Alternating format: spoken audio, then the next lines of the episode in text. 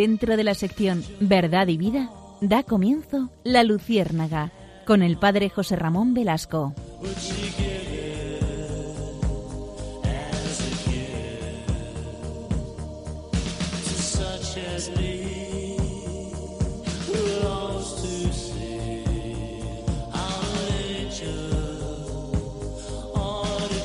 Había una vez un rey muy triste que tenía un sirviente muy feliz. Todas las mañanas llegaba a traer el desayuno y despertaba al rey cantando y tarareando alegres canciones de juglares. Una sonrisa se dibujaba en su distendida cara y su actitud para con la vida era siempre serena y alegre. Un día, el rey lo mandó a llamar. Paje, le dijo, ¿cuál es el secreto? ¿Qué secreto, Majestad? respondió él. ¿Cuál es el secreto de tu alegría? No hay ningún secreto, Majestad.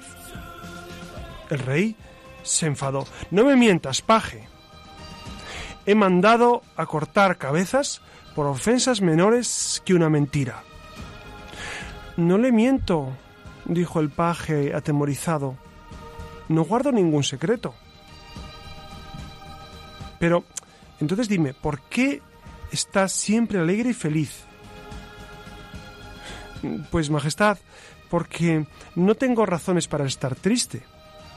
Amo a Dios sobre todo, amo a usted y al reino, amo mi familia, tengo mi esposa, mis hijos que viven en casa, somos eh, vestidos y alimentados por el sueldo que yo cobro, no necesito nada, cuento con algunas monedas extras para algún gasto especial, ¿cómo no estar feliz? Y el rey siguió enfadado. Si no me dices ahora mismo el secreto, te haré decapitar. Nadie puede ser feliz por esas razones que has dado. Y el paje responde, pero Majestad, no hay otro secreto. Nada me gustaría más que complacerlo, pero no hay nada que yo esté ocultando. Y el rey le mandó salir del palacio. El sirviente sonrió un poco asustado, hizo una reverencia y salió de la habitación. El rey estaba como loco. No consiguió explicarse cómo el paje estaba feliz, viviendo de prestado, usando ropa usada y alimentándose de las sobras de los cortesanos. Cuando se calmó y almó al sabio del palacio y le contó la conversación. Y le preguntó, oye, ¿por qué este paje es feliz? Y el sabio le dijo, pues majestad, muy sencillo, porque ese paje está fuera del círculo. ¿De qué círculo? Del círculo del 99. Ah, ¿y cuál es ese círculo? Mire, se lo voy a enseñar. Le voy a enseñar cuál es el círculo del 99. Y entonces el sabio le dijo al rey que introducirían aquel paje en el círculo del 99. ¿Mm? Entonces, vamos a engañar al paje para que entre. Y una noche, una noche, pues el, el sabio y el rey fueron a la casa de aquel paje. Y esa noche se escurrieron hasta los patios del palacio y se ocultaron junto a la casa del paje. Allí esperaron al alba. Cuando dentro de la casa se encendió la primera vela, el hombre sabio agarró la bolsa y le pinchó un papel que decía Este tesoro es tuyo. Es el premio por ser un buen hombre, disfrútalo. Y no cuentes a nadie cómo lo encontraste. Esto lo puso en la casa de aquel paje. El paje cuando se levantó vio este cartel y una bolsa con 99 monedas de oro. El paje contó las monedas, 99, faltaba una, pensó. Volvió a contar las monedas, faltaba una. Y empezó a preguntar a su mujer, mujer, ¿qué ha pasado con la moneda que falta? Porque no es normal que haya 99 monedas y no 100. Tienen que ser 100 monedas de oro. Y la mujer dijo, pues no sé nada, no, no sé qué ha pasado, no, no tengo ni idea de esa bolsa que han puesto ahí, ni quién la ha puesto, ni, ni nada de nada. Preguntó a sus hijos, se enfadó con su mujer. Preguntó a sus hijos, se enfadó con sus hijos porque pensaba que le habían robado.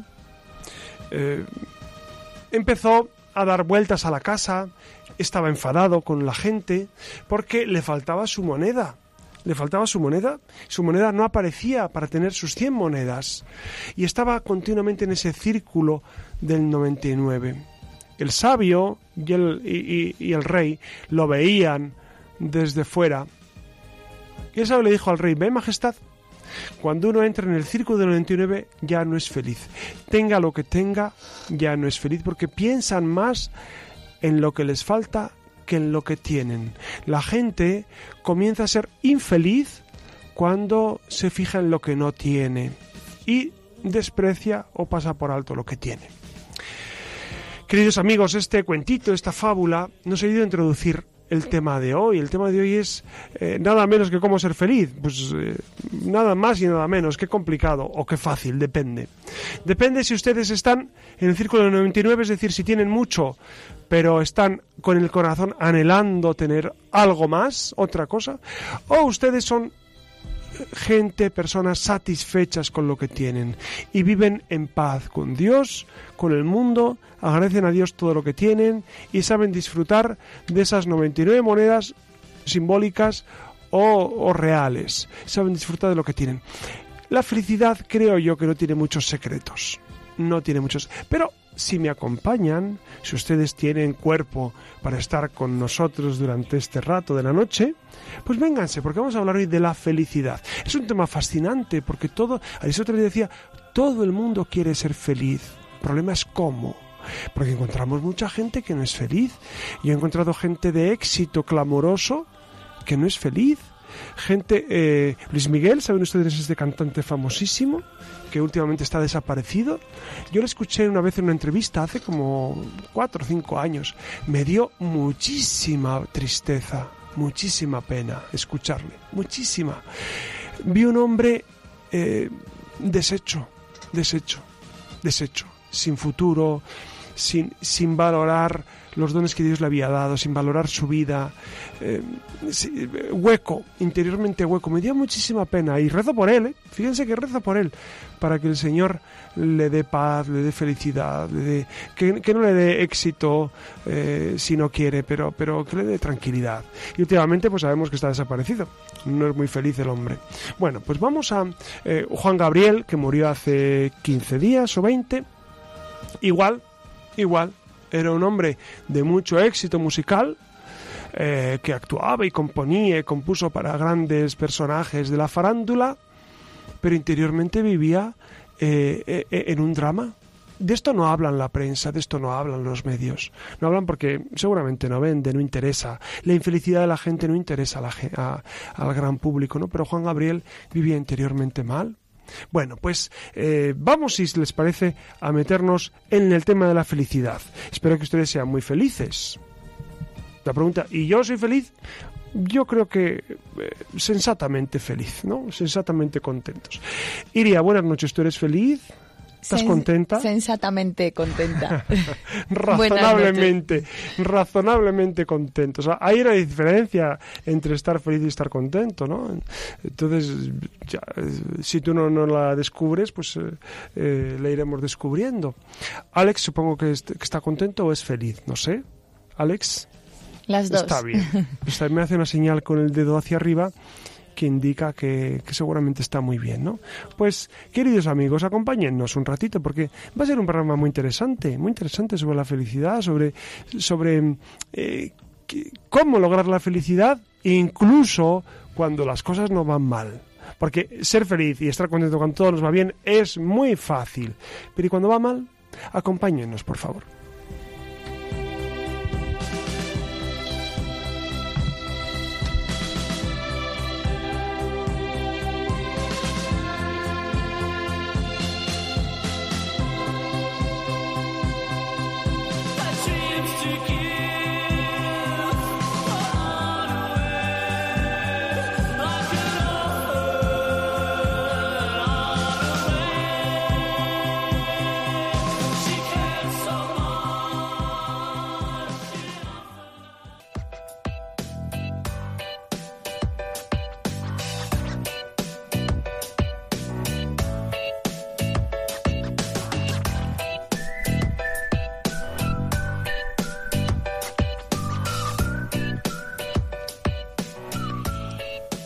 Buenas noches de nuevo. Aquí continuamos, como vienen escuchando, entrando de lleno eh, en el tema apasionante de la felicidad, ¿no? Además es un tema de ardiente actualidad, pues en todas partes, desde la publicidad, las tertulias, eh, entre las amistades, siempre en cualquier ambiente surge eh, esta pregunta, ¿no? Aparentemente sencilla, pero que encierra en sí muchas trampas. ¿Eres feliz?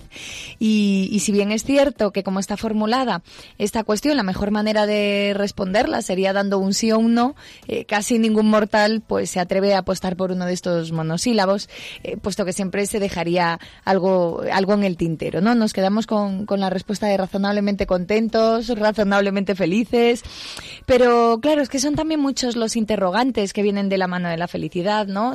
nos preguntamos que si se puede ser feliz en este mundo, que si estamos llamados también a ser felices, si es compatible la felicidad con el dolor, eh, que si se trata más bien de un estado, de una actitud o, de una pose. Seguro que más de uno en su casa eh, ha pensado estas y otras muchas preguntas que, que a uno le asaltan al escuchar la palabra felicidad. Y es que, como saben, vivimos extasiados por el éxito, por el dinero, las comodidades, son componentes eh, necesarios para que nos acerquemos más o, no a la felicidad. Sabemos, ¿no? Así que teniendo todo esto, pues quizás estamos más próximos de alcanzar la felicidad. Lo cierto es que, bueno, pues no se engañen, no es una cuestión exclusiva de nuestro tiempo esto de, pensar, repensar la felicidad, eh, aunque nos queramos apropiar con el lenguaje de ella, puesto que ya en la antigüedad clásica los filósofos se plantearon cuestiones a propósito de la felicidad partiendo siempre de la ética, ¿no? El problema llegaba cuando si bien todos entendían en mayor o menor medida que la felicidad era buena y que había que buscarla, eh, ahí todos diferían un poco en la manera de conseguirla.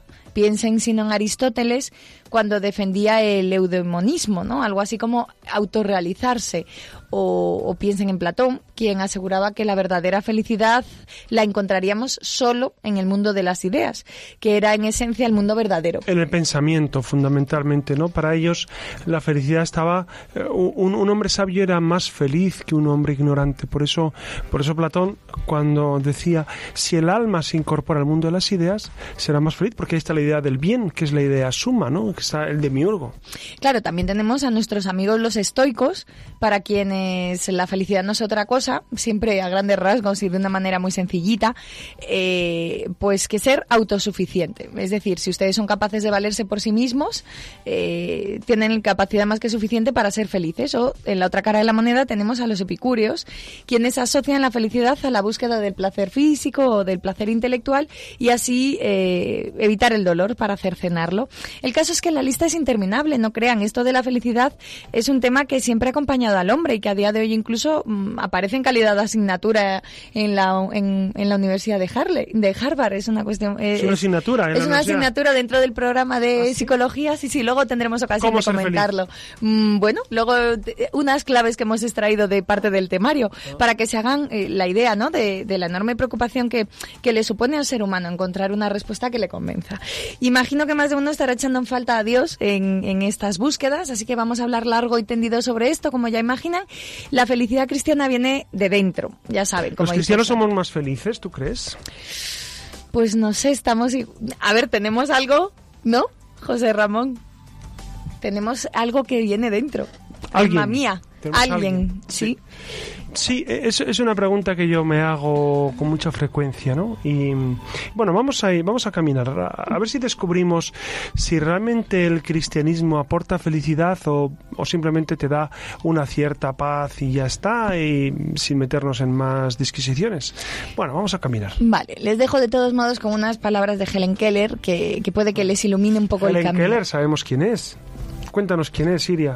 Ah, pues Helen Keller es, fascinante, es una mujer que fue... Eh, enseñada por Anne Sullivan. Anne Sullivan era una institutriz con una paciencia abrumadora, ¿no? Y mm, una maestra. Y Helen Keller era una muchacha, pues que nació ciega y muda o sorda y muda, ya no recuerdo bien. El caso es que eh, tenía problemas de aprendizaje eh, tremendos y Anne Sullivan, que era su institutriz, pues la enseñó a relacionarse y tal. Esta muchacha, Helen Keller, llegó a, estudiar una carrera universitaria. Y, desarrolló una vida preciosa, preciosa, ¿no? Entonces, eh, es, es todo un ejemplo, todo un ejemplo de cómo a pesar de las dificultades, pues se puede, se puede vivir con cierta armonía. Pues miren, escuchen. Ella decía que muchas personas tienen una idea incorrecta de qué constituye la felicidad.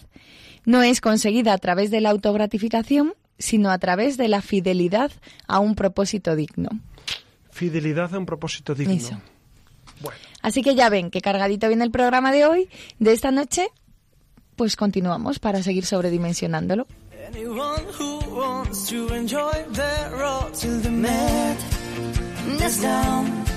I will find a way to feel free and play as a child. Maybe all the thoughts that you have in your mind are burning. Don't remain in the trunk of the Estamos escuchando al grupo Aurin con su canción Last Night on the Air, que trata sobre todo aquello que necesitamos expresar y que por algún motivo no hemos tenido ocasión de hacer. Precisamente de esto va nuestra siguiente sección.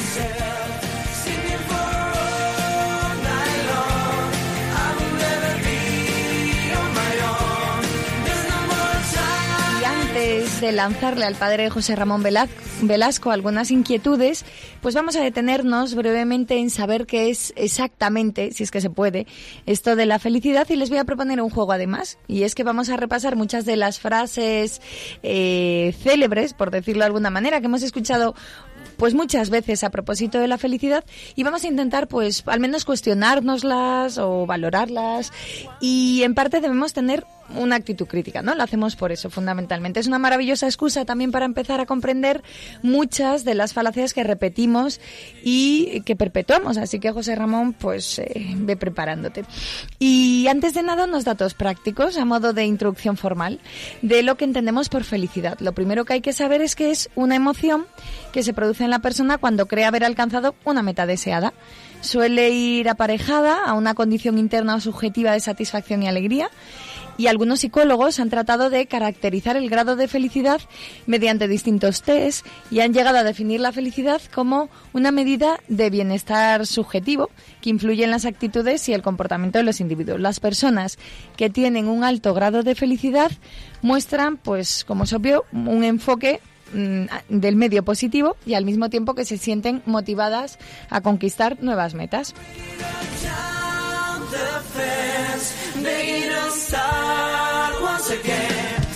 La felicidad frecuentemente se considera positiva, ya que permite a los individuos sacar partido de las condiciones objetivas, favorece la actitud de abordar distintas tareas llevándolas al término propuesto. La depresión y otros trastornos psicológicos, por ejemplo, se caracterizan por una falta de felicidad en el individuo, lo cual frustra las posibilidades de los de estos a acometer con éxito diversas tareas o bien a obtener beneficios de situaciones objetivamente favorables. En dicho proceso se pueden experimentar emociones derivadas que no tienen por qué ser placenteras, siendo consecuencia de un aprendizaje ante un medio variable. Hasta aquí la parte formal del asunto. No sé si quieres ampliar algo más, José Ramón, si no... Bueno, sí, eh, es evidente todo este trasfondo psicológico, etcétera, pero, pero yo profundizaría más. Vamos a continuar y ahora, y ahora entramos. Vale, pues entonces vamos a pasar a esto que, que viene siendo una especie de juego que, que simplemente es repensar ¿no? algunas de las frases. Y la primera es de Aristóteles y dice algo así como que la felicidad depende de nosotros mismos. No ¿Qué estoy de acuerdo en absoluto. ¿Qué opinas, José No Ramón? estoy de acuerdo en absoluto. No, eh, no solo, no solo, no solo. No solo, es, que- es que estas definiciones, meter en una frase eh, conceptos tan complejos como el ser humano, como sus proyectos, sus, sus quereres, sus fobias, sus filias, eh, es muy complicado. Yo creo que como aproximación, pues está bien, pero, pero, pero es verdad que, que es profundamente matizable, ¿no? ¿Qué, qué más definiciones tienes por ahí? Tenemos una de Marco Aurelio que dice algo así como que la felicidad de tu vida depende de la calidad de tus pensamientos. Sí, la felicidad claro. de tu vida. Claro, eh, me- mm, eh, he rescatado esta frase porque me parecía tan osada Sí. me- me- que se me han puesto la piel de gallina solo de pensar en los distintos, en la calidad de los pensamientos de cada uno. ¿No? Lo que convierte al ser humano en algo, mm, bueno, pues... ¿Qué más eh, tenemos por ahí? ¿Qué tenemos, más definiciones? Bueno, hemos traído a Buda, la felicidad nunca se acorta al ser compartida. Bueno, muy bien. La felicidad nunca se acorta al ser compartida. Se aumenta. Muy Se bien, aumenta. muy bien. Buda, mira qué majo. Bueno, y tenemos a otra. es- esto más bien es una provocación de un filósofo que, que entiendo, bueno, que imagino que tienes opiniones muy dispares, y estoy hablando Sí. de Schopenhauer, cuando asegura que la felicidad consiste en la frecuente repetición del placer. No digo más. Bueno, claro. No claro, digo más. Schopenhauer identifica muchísimo el placer. De, de hecho, de hecho, él dice, él es muy budista en su filosofía. Y entonces él, dice que lo ideal sería suprimir el deseo eh, de, de nuestra vida o bien por, la, por una cierta ataraxia, es decir, suprimir los, los impulsos, o bien satisfacer todos los deseos. Entonces va muy en consonancia con el tema del placer de, de Schopenhauer, pero, pero sabemos de sobra que, que por ahí no van, no van los tiros de la, de la felicidad, ¿no? La felicidad completa. Bueno, a mí una me ha gustado, la última, que es de Stevenson, que dice algo así como que perdonarse a sí mismo es ser feliz. Perdonarse a sí mismo es ser No, feliz. no Esto a José Ramón le, le toca la fibra sensible porque, bueno, ya lo hemos dicho en muchas ocasiones, ¿no? Aquí en, desde la Luciérnaga, todo esto de la filosofía, de la New Age, ¿no? De la Bueno, no, autoayuda, es que la filosofía no es de- New Age, son perdón, cosas distintas, claro. Claro, de la cómo lo podríamos definir de la, La nueva moral la- la autoayuda de la New Age o algo así no Eh, Claro, claro, es que, bueno, hay, hay varios temas. La New Age o Nueva Era eh, es, es, un- es una interpretación del mundo eh, muy parcial y muy, y muy centrada en, en cuestiones que no tienen en ocasiones nada que ver con la filosofía ni clásica ni la filosofía perenne, ¿no? Pero es verdad que a veces cuando se habla de- de felicidad, pues se dan a veces definiciones edulcoradas o, modos de vivirlo que... mm, que creo que, que, si bien dicen aspectos que son verdaderos, pero yo no estoy de acuerdo mm, en gran medida, ¿no? Yo considero con San Ignacio de Loyola, y fíjense a quién cito, y nuestro Señor Jesucristo, que San Ignacio cita en el número 23 del libro de los ejercicios, el hombre es creado para alabar, hacer reverencia y servir. No hemos sido creados para ser felices. Y ustedes pensarán, ah, no, ¿No hemos sido creados para ser felices? No, amigos, no. En este mundo, de hecho, eh, es complicado lograr esa felicidad plena. ¿Por qué? Porque si uno tiene un cáncer terminal, ¿cómo lo gestiona eso? Pues se puede vivir con paz, con armonía, pero con esa felicidad de estar eh, exultante de gozo exterior, creo que no. Eh, la felicidad fundamentalmente es saber para qué estoy aquí y cumplirlo.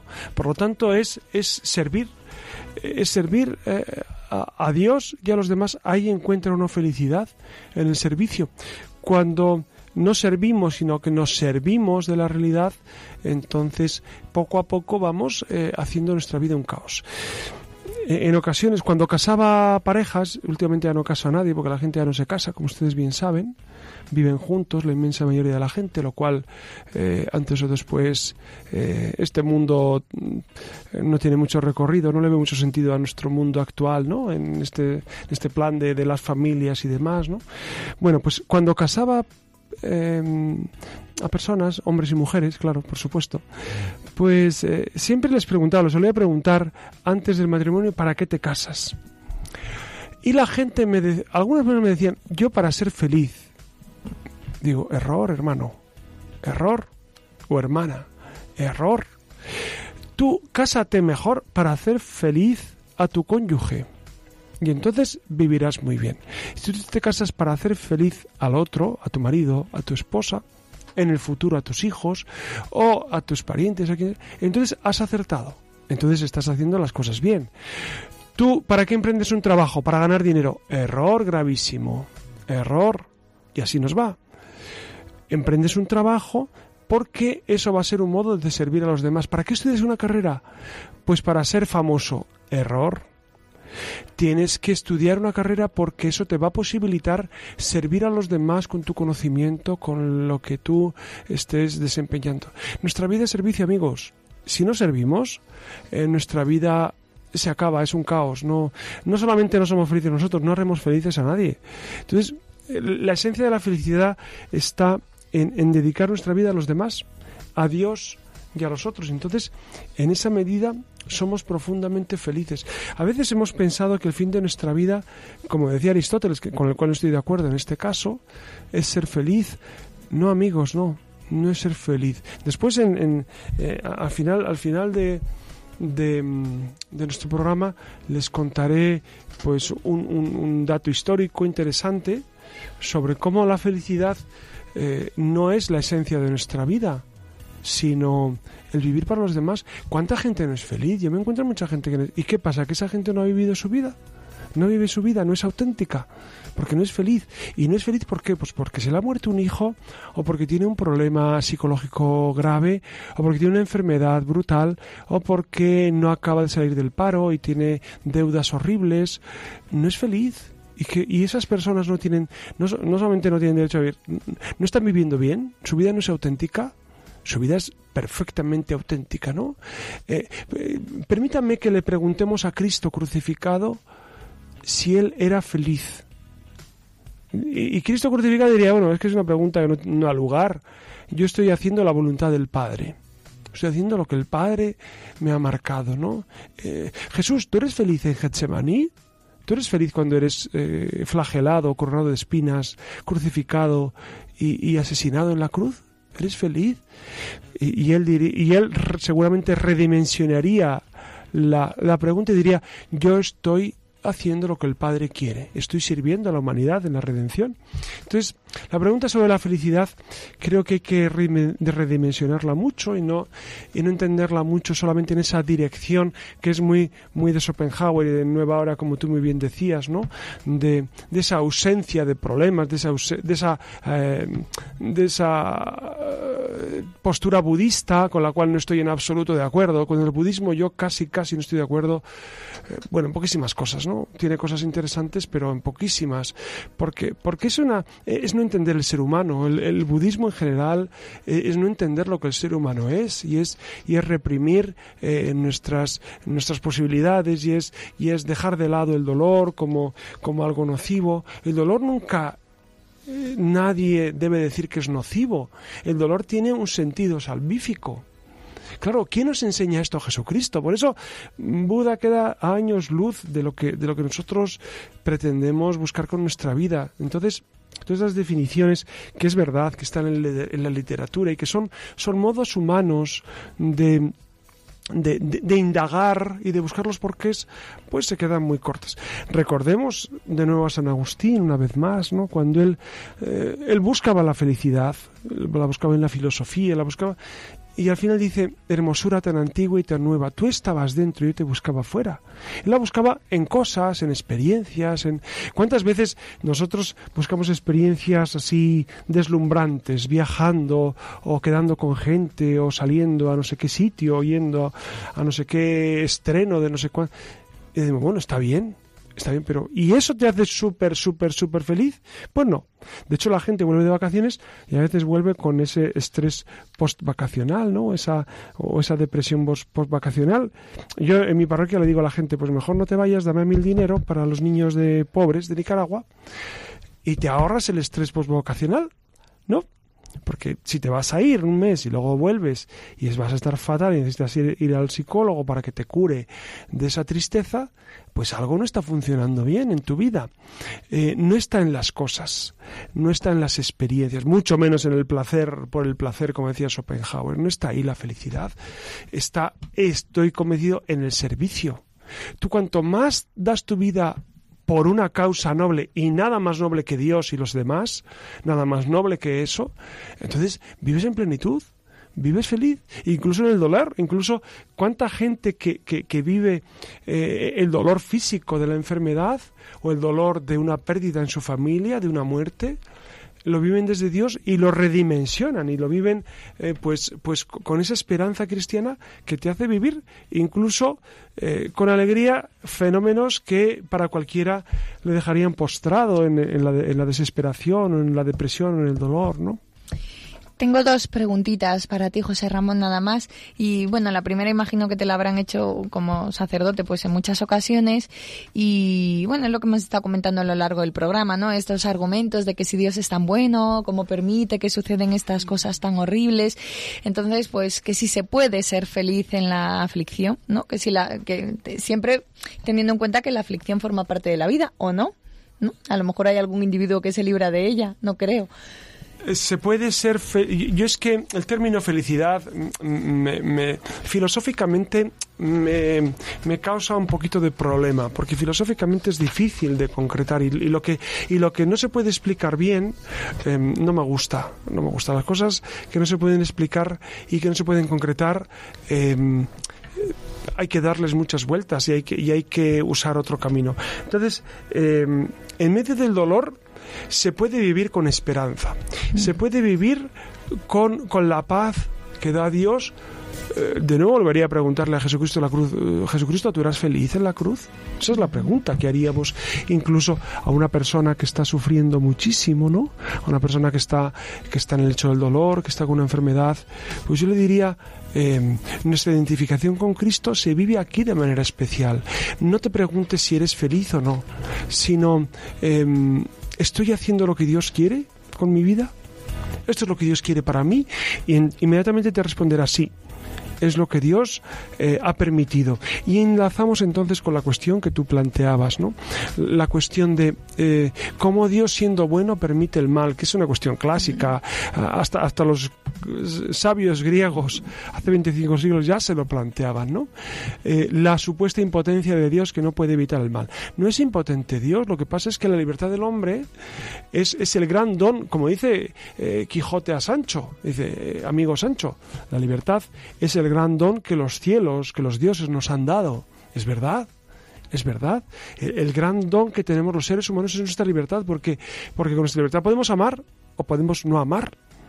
O podemos decir a Dios, pues no quiero, no te serviré, como dijo eh, Satanás al inicio, o como dijo Adán y Eva, no te serviré, no quiero obedecerte, no quiero. Claro, pero tenemos la, la contraparte de decir, Señor, yo quiero hacer tu voluntad cuando me ha ido bien, cuando todo me iba a pedir de boca y ahora que me va mal y ahora que estoy en el hecho del dolor o en la incomprensión o, en las dificultades extremas, pues Señor, tú sabrás por qué, pero, pero aquí estoy. más que preguntar a Dios por qué me está ocurriendo esto, habría que preguntarle para qué has permitido esto en mi vida. Y, y, cuando te vas metiendo eh, en, en, la, en la cruz de Cristo, vas comprendiendo que siempre hay un para qué de nuestro dolor, de nuestra cruz, de nuestras dificultades, de nuestras incompresiones que sufrimos. Siempre hay un para qué. Y Dios siempre está por encima. Hay un salmo precioso que dice, Dios se sienta por encima del aguacero que a mí me encanta, porque me imagino a Dios ahí sentado viendo cómo llueve, sentado sobre las nubes, viendo cómo llueve sobre la tierra, diciendo, pobrecitos, están mojando, pero bueno, escampará.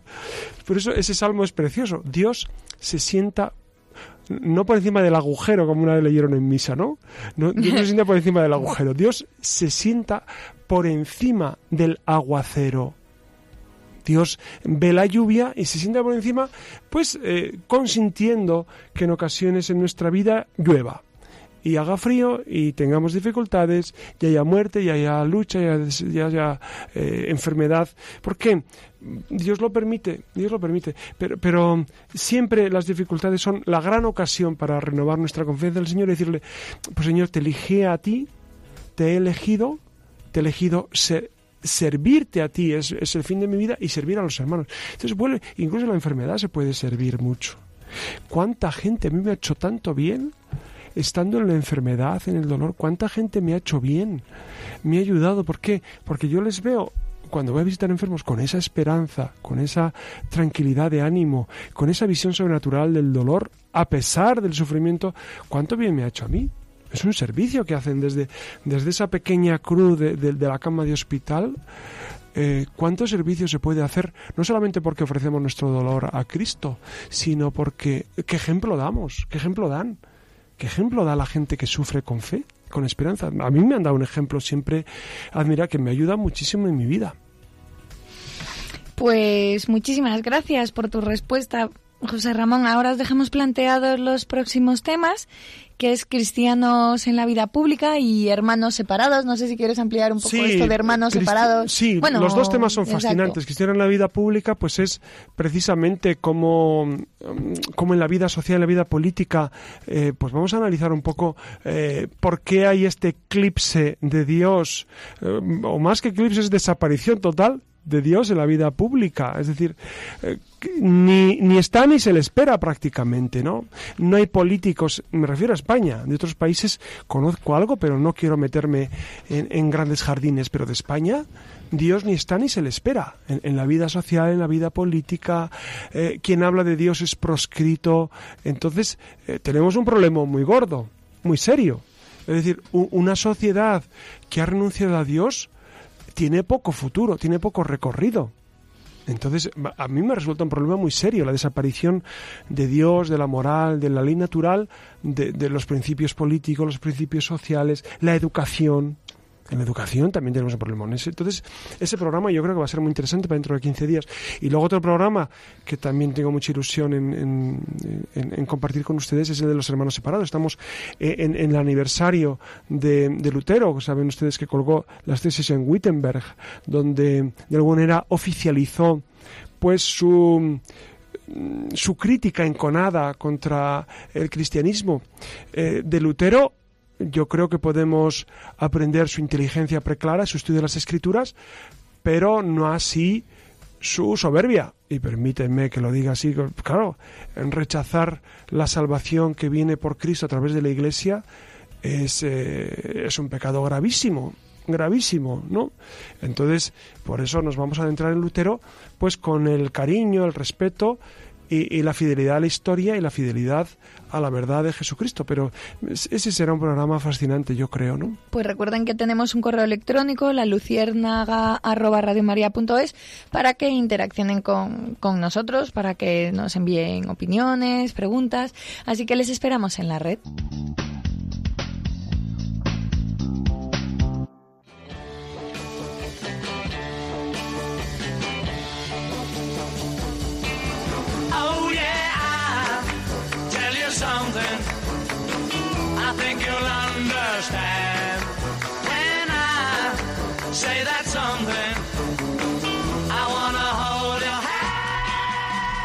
Nos despedimos con lo que decíamos al principio, ¿no? De esa asignatura que se llama Felicidad en la Universidad de Harvard, dentro del... Eso es fascinante, Es que claro, más. claro, dentro del programa de la carrera de psicología.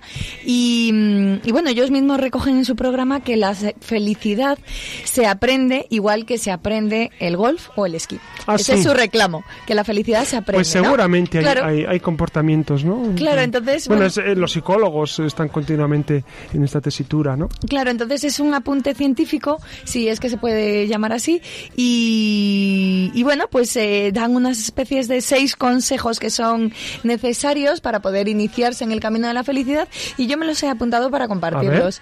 Entonces, pues... Qué interesante, Iria. Sí, pues miren, el primero de ellos, perdone sus fracasos, es más, celébrelos.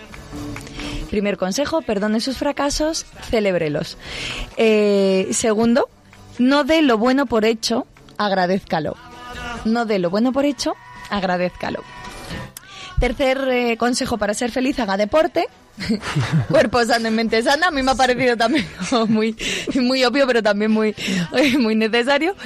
Eh, cuarto complejo, co- eh, consejo, simplifique en el ocio y en el trabajo, ¿no? Pensando en que, bueno, las cosas simples de la vida, sencillas, simplifique.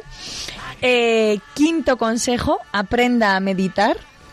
Aprenda a meditar de manera muy sucinta, se, se acerca a lo que es la oración, por decirlo de alguna manera, ¿no? Y sexto consejo, practique una nueva habilidad que es la resiliencia. Mm, practique ¿no? la, la manera de sobreponerse con eficacia a los duelos, a los problemas. Eh, bueno, creo que estamos todos más, más bien de acuerdo en que nos faltaría, pues, bueno, varios consejos, pero quizás uno que si no, el séptimo, el primero de todos, el básico, que es ponga a Dios en su vida. Sí. ¿No? Sí. Ese sería como nuestro programa Sí. de la asignatura de la felicidad. Y Fíjense, fíjense, a ver si están ustedes de acuerdo conmigo. Eh, yo, yo he captado que cuando una persona tiene mucho que hacer por los demás, aunque sufra, las madres, por ejemplo, ¿no? Cuando tienen mucho que hacer por sus hijos y, tienen hijos con dificultades, se olvidan de ellas mismas y, y, les preguntas, ¿y eres feliz? No tengo tiempo de pensar si soy feliz o no. Tengo que desvivirme por mis hijos y por mi marido, por mi esposa, por mi padre, o por...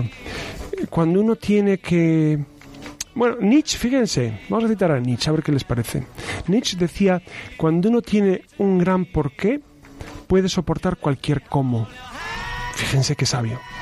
Un gran porqué es, es yo, yo estoy para servir a Dios y a los demás, entonces no me preocupo si yo estoy mal, si yo tengo fiebre, o si yo estoy enfermo, o si yo tengo no sé qué, porque tengo que seguir trabajando por los demás, ¿no?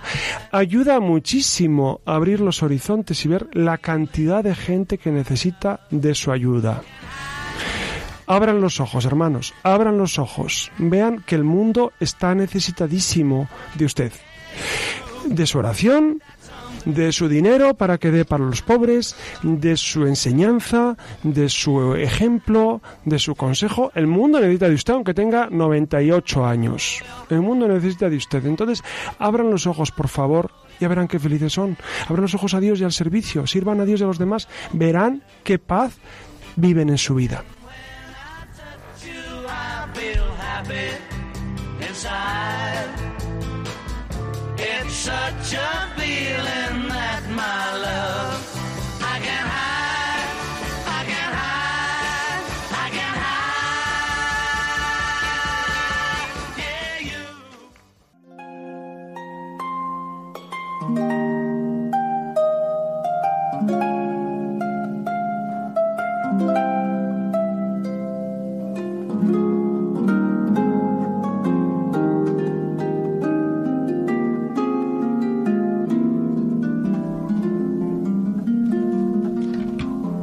Ustedes saben que el 8 de diciembre de 1854 el Papa Pío IX había definido el dogma de la Inmaculada Concepción de María, como queriendo indicar que el cielo ratificaba lo que había hecho en la tierra el vicario de Jesucristo el 11 de febrero de cuatro años después, 1858, la Virgen se aparece en Lourdes a Santa Bernardita Subirús, en aquel tiempo Bernardita.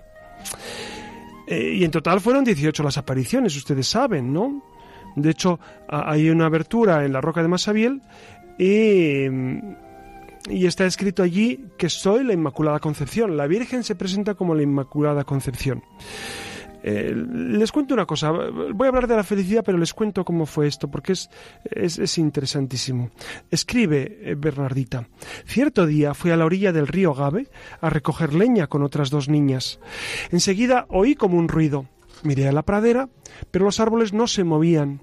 Alcé entonces la cabeza hacia la gruta y vi a una mujer vestida de blanco, con un cinturón azul celeste, y sobre cada uno de sus pies una rosa amarilla del mismo color.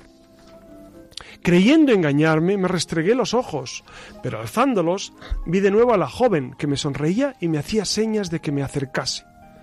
Entonces se me ocurrió rezar y metí la mano en el bolsillo para buscar el rosario. Me arrodillé. Vi que la joven se santiguaba. Mientras yo rezaba, ella iba pasando las cuentas del rosario. Terminado el rosario, me sonrió otra vez, se elevó un poco y desapareció. Aquella señora no me habló hasta la tercera vez. Vale la pena que recordemos un instante a Santa Bernardita. ¿Quién era esta muchacha? Pues había nacido en 1844 y fue la mayor de seis hermanos. Era una chica muy sencilla, sin apenas preparación ni cultura, de hecho no sabía lo que significaba Inmaculada Concepción. Pues sus padres eh, eran sumamente pobres, no pudieron eh, enviarla a hacer estudios especiales a la niña. Pero fíjense, aquí es donde voy. Permítanme que les diga una frase que para mí es antológica. En la tercera aparición, la Virgen habló con Bernardita, Santa Bernardita. ¿Saben que la Iglesia ha aprobado estas apariciones? El Papa ha ido a Lourdes.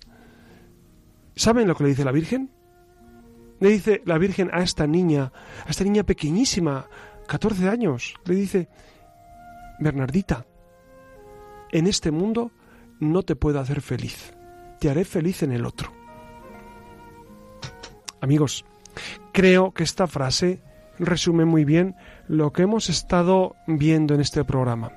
A veces eh, tenemos el mito de la felicidad en nuestros corazones, como si fuera eh, ser feliz eh, el gran proyecto de nuestra existencia. Pues entonces Bernardita su virus no cumplió. Y la Virgen, fíjense qué cruel, que le dice a Bernardita, no, no te voy a hacer feliz en este mundo. ¿Es cruel la Virgen? En absoluto, en absoluto. La Virgen sabe perfectamente que esta vida es para servir a Dios y a los hermanos y que nos puede ir bien o nos puede ir mal. Podemos tener mucha salud o poca, grandes riquezas o ninguna. Podemos pasar penurias horribles o tener todo ah, ah, enseguida que lo pidamos pero lo interesante es si vivimos para Dios. Por eso esta, esta enseñanza de, de, la Virgen de Lourdes a Bernardita nos puede iluminar mucho. En esta vida no te voy a hacer feliz, te haré en la otra. Hermanos, amigos, algunos de ustedes serán muy felices, yo soy muy feliz, lo reconozco. Otros de ustedes serán muy desdichados, seguramente tienen muchos problemas, seguramente hay muchos de ustedes que tienen depresión, que están solos, que tienen dificultades. Amigos, su vida tiene un sentido inmenso tiene el sentido de la redención de Cristo. Su vida, aunque estén viviendo dificultades tremendas, dificultades extremas, aunque en su vida haya sido más el dolor que la alegría o la felicidad, Dios tiene la solución. Dios está en la cruz abrazando todos nuestros dolores, todos nuestros, eh, nuestros empeños humanos, todo nuestro futuro está abrazado en la cruz de Cristo. Por eso, anímense mucho. Su vida es interesantísima para Dios. Su vida es única especial para el Señor. Por eso vamos a, a vivir eh, pues eso, como el Señor quiere. Y, y, quédense con mucha, con mucha paz en su corazón, sabiendo que en esta vida nos preparamos para la eterna, que es vivir, vivir continuamente con el Señor. Muy buenas noches, Siria. Buenas noches. Buenas noches, Alex, que descanses. Buenas noches a todos ustedes. Y ya saben que, que siempre soy amigo de ustedes, José Ramón Velasco.